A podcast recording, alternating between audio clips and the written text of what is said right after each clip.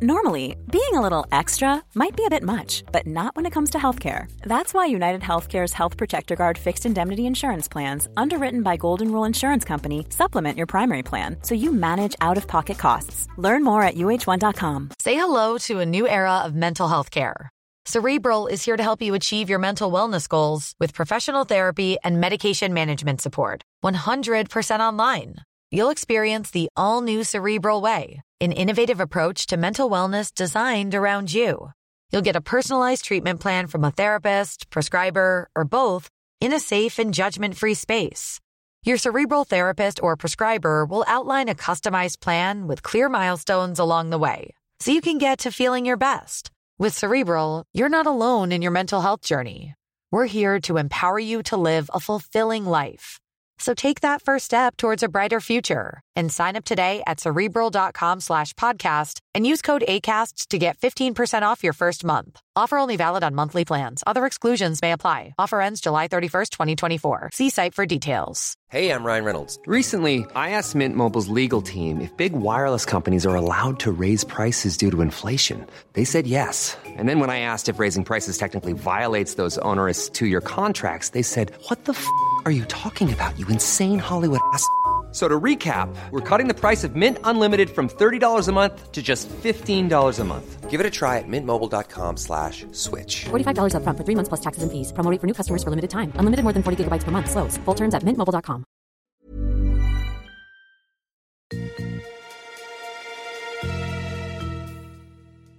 Segundo episodio sobre el estado del podcasting 2023 que grabé dentro del evento de Podcast Days en Madrid, en una cabina Studio Brick, grabado sin micrófonos a pelo con una grabadora Olympus de bolsillo, editado posteriormente con Hindenburg, para mí el mejor programa de edición, pero añadido un montón de plugins que toda la lista la digo en el episodio 1 en el que entrevisto a Emilcar.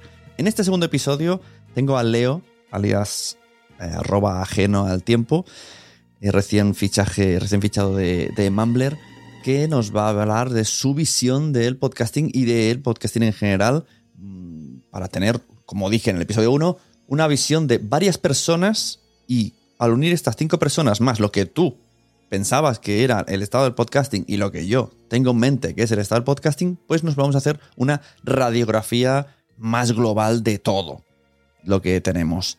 Antes de seguir, eh, felicitar a los podcasters porque estuvieron estupendos. Sigo con resaca emocional, no alcohólica, porque no bebo, bebí Coca-Cola y Fanta, pero tuve tantas conversaciones que ya no me acuerdo de ninguna. Así que me van viniendo flashes y esto me va a durar muchos días porque, ah, mira qué bien, ahora he recordado esta conversación, ah, mira qué bien, ahora he visto este, esta foto en Twitter y ya ahora me acuerdo de ese momento. Así que, enhorabuena de nuevo.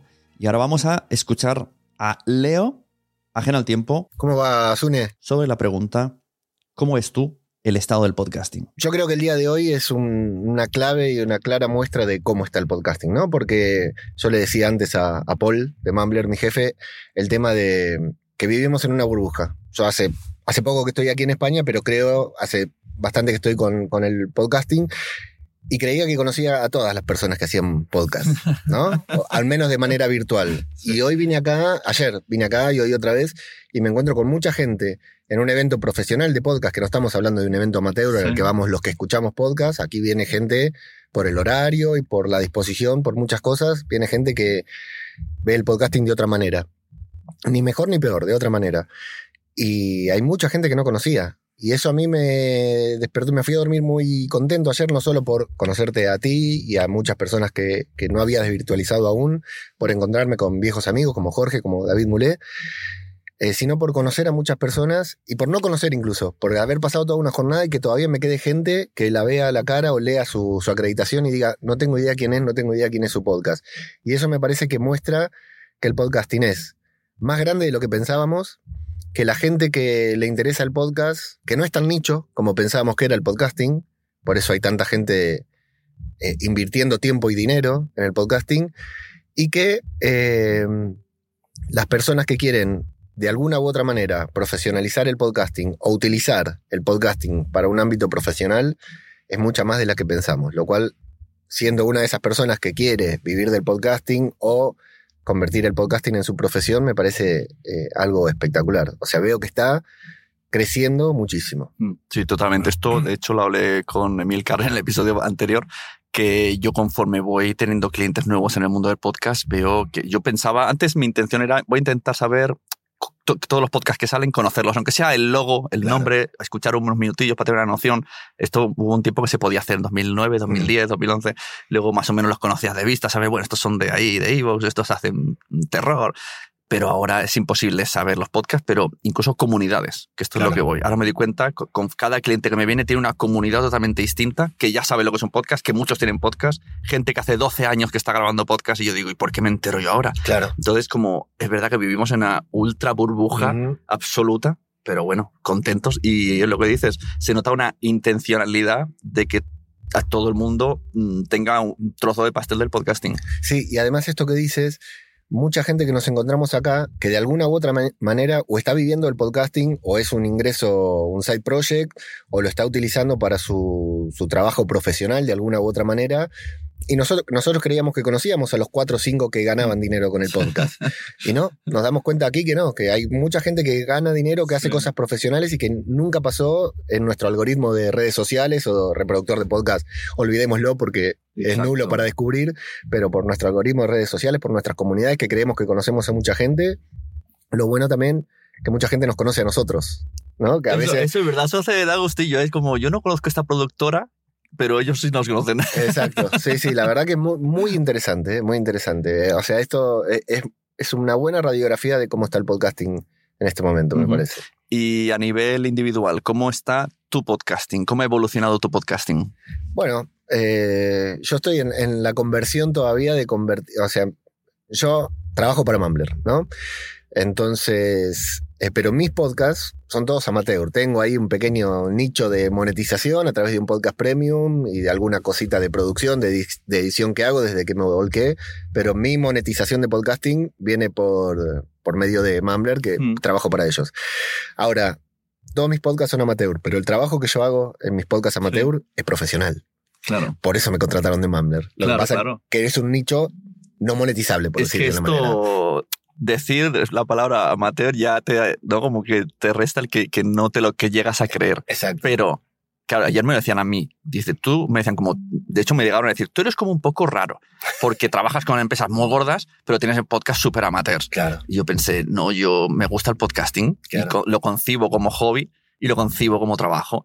Y una cosa me ayuda, o sea, los podcasts de hobby me han ayudado a ser Exacto, quien soy. Y a ti te está sirviendo. Puede ser que nunca monetices esos Es podcasts, probable que no. pero te ha servido para conocer la industria, para crecer y para estar dentro y trabajar en una empresa. O sea, al final, hacer un podcast amateur siempre aporta. Sí, sí, sí, totalmente. Además, ya te digo, a mí me gusta mucho todo lo que es el emprendimiento, el marketing. Siempre me gustó, cuando quise empezar a profesionalizarme en el podcasting, bueno, empecé a adquirir herramientas por fuera del podcasting, ¿no? Empecé a hacer cursos de marketing, cursos de, bueno, de ventas, siempre trabajé en ventas, pero hacer otro tipo de cursos. Con- y cada deseo, cada herramienta que, que aprendí, a mí me gusta, trabajo mucho, soy muy activo en la comunidad de WordPress, eh, toda, toda cosa que aprendía, de manera inmediata lo incorporaba en mis podcasts. Y hoy tengo la- el gusto de decir que me pagan por hacer lo mismo que hacía antes gratis.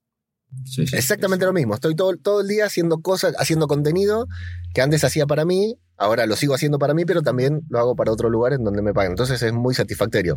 O sea, mi podcasting sigue igual, con el mismo espíritu libre de siempre, pero haciéndolo de la manera más profesional posible. Claro, es que hay- tienes que borrar la palabra amateur Sí, sí. para cambiarla por independiente. Exacto. Tengo podcasts independientes de los Exacto. cuales no monetizo. Así es. Porque al final es eso, son podcasts que se trabaja de una manera profesional. Lo, la única palabra que queremos decir con amateur es que no entra dinero. Pero si se esfuerza igual, como el, mismo día que entre dinero, trabajarás exactamente igual, no vas a cambiar nada. Nada, nada. Y fundamental, algo muy importante que tal vez a mí me gusta mucho, hace dos años atrás yo estaba en una posición muy diferente en cuanto al podcasting, hasta incluso en, un- eh, en medio de la migración y todo, con una desesperación laboral de decir, necesito dejar mi trabajo y necesito que algo de lo que estoy haciendo me dé resultado, porque le estaba dedicando muchas horas a mi podcasting independiente y no tenía un rédito económico, porque tal vez, como decís vos, nunca lo tenga porque no está pensado para ser monetizado el podcast, el podcasting que yo hago. Ahora, para mí resulta imposible dejarlo de hacer. Yo hablo de cine y series, hablo de Walking Dead, hablo de Marvel. Eh, me resultaría imposible ver una serie de Marvel y al otro día no grabar un podcast. Me faltaría algo en mi vida. Entonces necesitaba que algo diera resultado. Eh, lo que pasa es que no me lo tomaba con esta tranquilidad que te lo estoy diciendo, ¿no? En medio de la migración, con familia, en un trabajo que me hacía daño, necesitaba dejarlo. Entonces me gusta siempre bajarlo a tierra para alguien que pueda estar escuchando esto y le pueda resultar, pueda sentirse en parte identificado. A mí que, o sea, yo me esforcé mucho, di mucho de mí para llegar al, al lugar donde estoy, suponiendo que haya llegado a algún sitio, pero la, la audiencia que me escuchaba a mí en los podcast, en los podcasts libres, independientes que hago, que sigo haciendo y que hice, son las personas que me impulsaron y me empujaron a llegar aquí, porque me han apoyado de una manera tremenda. Eso, si yo hubiera salido de la Universidad del Podcasting, por decir algo, y me hubiera puesto a repartir currículums, no lo hubiera conseguido. Porque a mí quienes me impulsaron fue esa comunidad grande, pequeña, bueno, el chiringuito podcastero, entre todas est- estas que vos lo conocés muy bien. A mí me impulsaron, me abrazaron, me, me recibieron cuando llegué a España sin conocerme, eh, me apoyaron, siempre compartieron y, y hoy en día trabajo para una empresa, gano dinero con mis podcasts o haciendo contenidos y creo que ellos son más, la- la- esta, esta comunidad que a mí me apoyó son más felices que Son- yo. Se, con- se contentan con tu éxito, que eso demuestra buenas personas. Sí, sí, totalmente. Ayer aquí han habido varias charlas eh, sobre monetización porque hay marcas eh, ¿no? como Yule, VoiceUp, eh, hay varias Audio Emotion y como se repitió mucho el mensaje de antes de empezar, piensa tu estrategia Mm. para ver en qué plataforma alojas.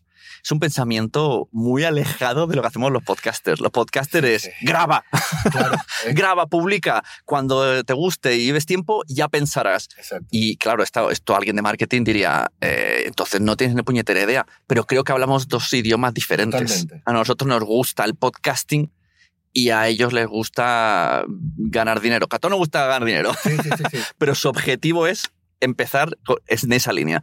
A lo mejor deberíamos de tirar un poquito más para su lado. Si alguien, o sea, podría ser una recomendación para alguien que antes de empezar nada, no tan exagerado como dicen ellos, pero sí plantearte un poco querré en el futuro, porque sí que es verdad que donde lo alojas define mucho tu, Sí. tu finalidad. Incluso, si mira, aprovechamos y puedes hablar de, de Mumbler, porque según lo que tú a la larga digas, puede ser que un día haga esto. Luego te va a cost- el cambio de plataforma puede ser una pérdida de oyentes. Algunas plataformas no lo ponen fácil. Y todo esto al final sí que hay que pensarlo. Yo voy a empezar a decirlo en asesorías. ¿eh? Como, eh, Sí. Espérate, vamos a pensar más allá. Aunque tú ahora te pases con auténtica locura.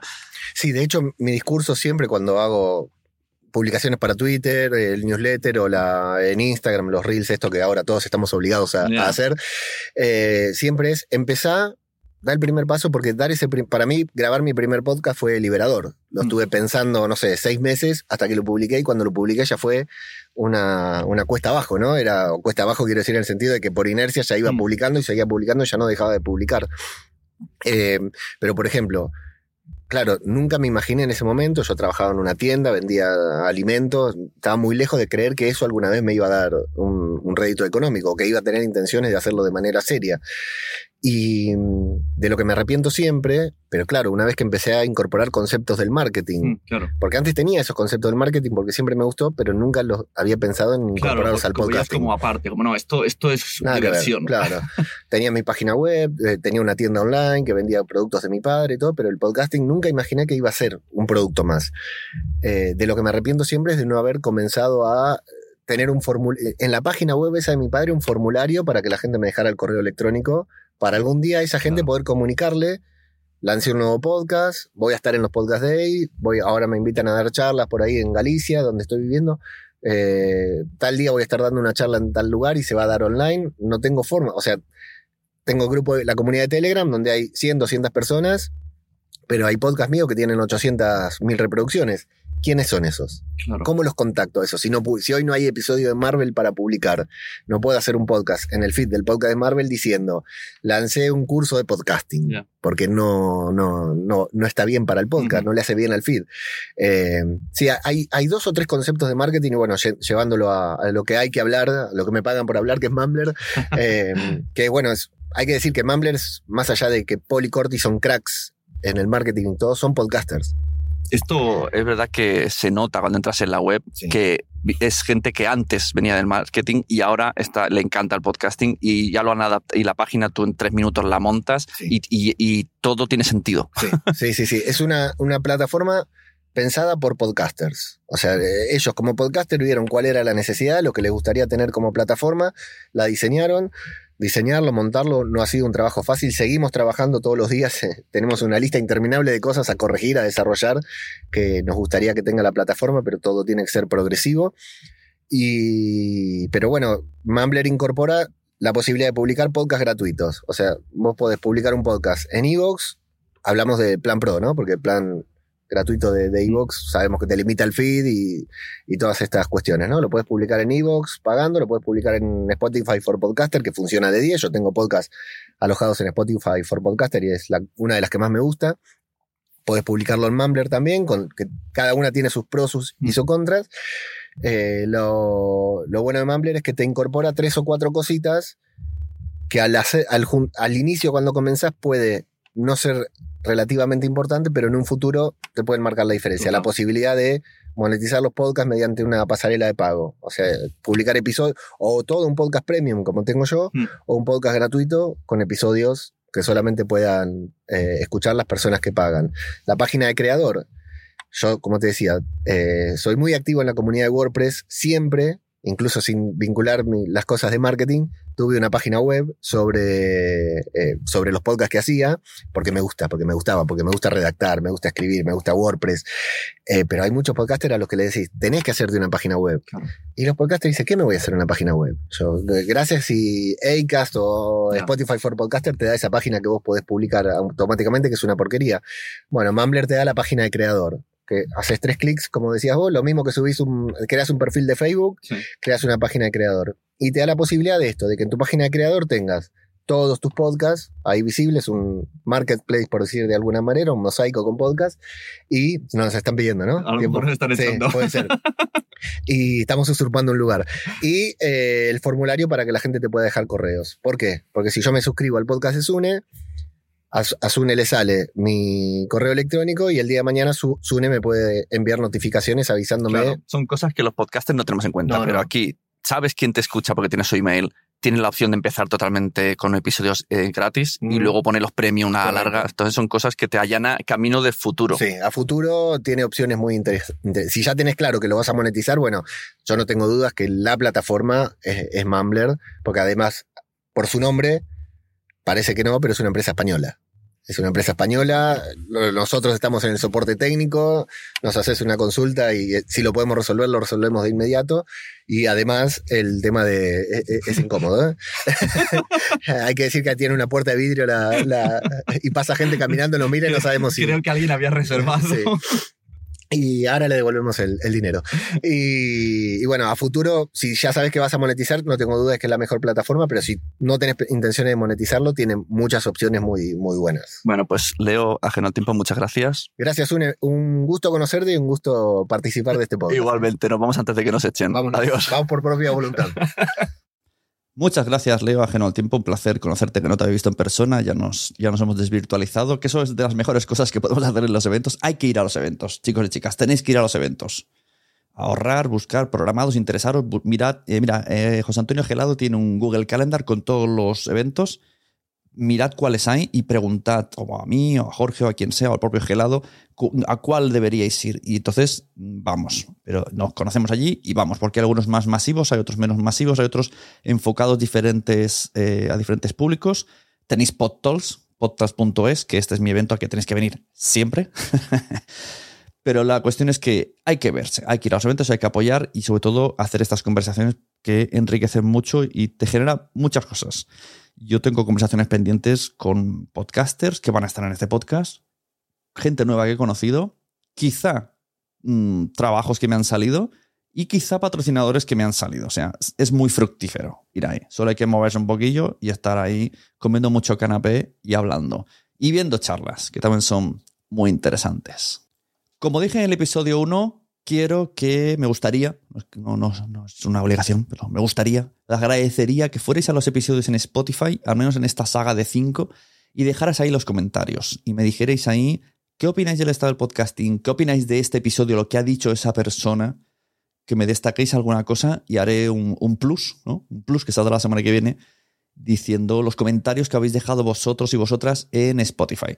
Espero que me hagáis caso y no diga solo, solo, solo escribió uno, gracias a ese uno, pero, pero hay que hacerlo. Esto también os lo digo como tip que me encontré en Podcast Day, se nos dijo Spotify directamente, desde su taller Spotify for Podcasters. Todo esto ayuda. Que vayáis a Spotify y le deis a seguir a mi podcast, hacedlo, aunque no me escuchéis ahí. Esto ayuda. Que me pongáis cinco estrellas, esto ayuda. Que dejéis comentarios en los episodios, esto ayuda al algoritmo de Spotify. Así que, hacedlo, por favor. Todos estos episodios se están grabando en Studio Brick gracias a Anais, que tiene puesto aquí una cabina en eh, Podcast Days, la cual tengo aquí y todos los episodios vamos a despedirnos con ella. Muchas gracias, Anaís. Hola, ¿qué tal? ¿Cómo estás? Cuéntanos resumidamente dónde estamos e intenta describirlo eh, para los que están escuchando y, y, qué otras opciones tenéis de, de cubo, ¿se llama esto? Cubo cabina, de grabación. Cabina. Esto es una cabina insonorizada eh, que ahora mismo estamos en, la, en una cabina, eh, una de nuestros estándares y esta la creamos para, realización, para la realización de podcast. Esta es una cabina para dos personas y tenemos cabinas para, para, cabin, para hacer podcast de cuatro personas y, pero también vendemos cabinas estándares más pequeñitas individuales. Página web. La página web es eh, www.studiobricks.com. Hago una pausa aquí, desconectamos todo tipo de plugins y ahora sí, grabación original para ver la diferencia entre dentro de la cabina y fuera sin ningún tipo de manipulación. Y ahora para que veáis el resultado vamos a salir, voy a abrir la puerta y vais a escuchar lo que se escucha, a ver si lo pilla la grabadora. Aquí es como suena desde fuera, así que veis la diferencia. bueno, muchas gracias Anaís. Gracias, muchas gracias a todos. ¿Te ha gustado este episodio? Pues vuelve al siguiente a por más. Y si te has quedado con muchas ganas, entra en nuestro premium. Quiero ser podcaster.com barra premium. Ahí tienes un montón de episodios más, además sin cortes y muchísimas cosas más extras.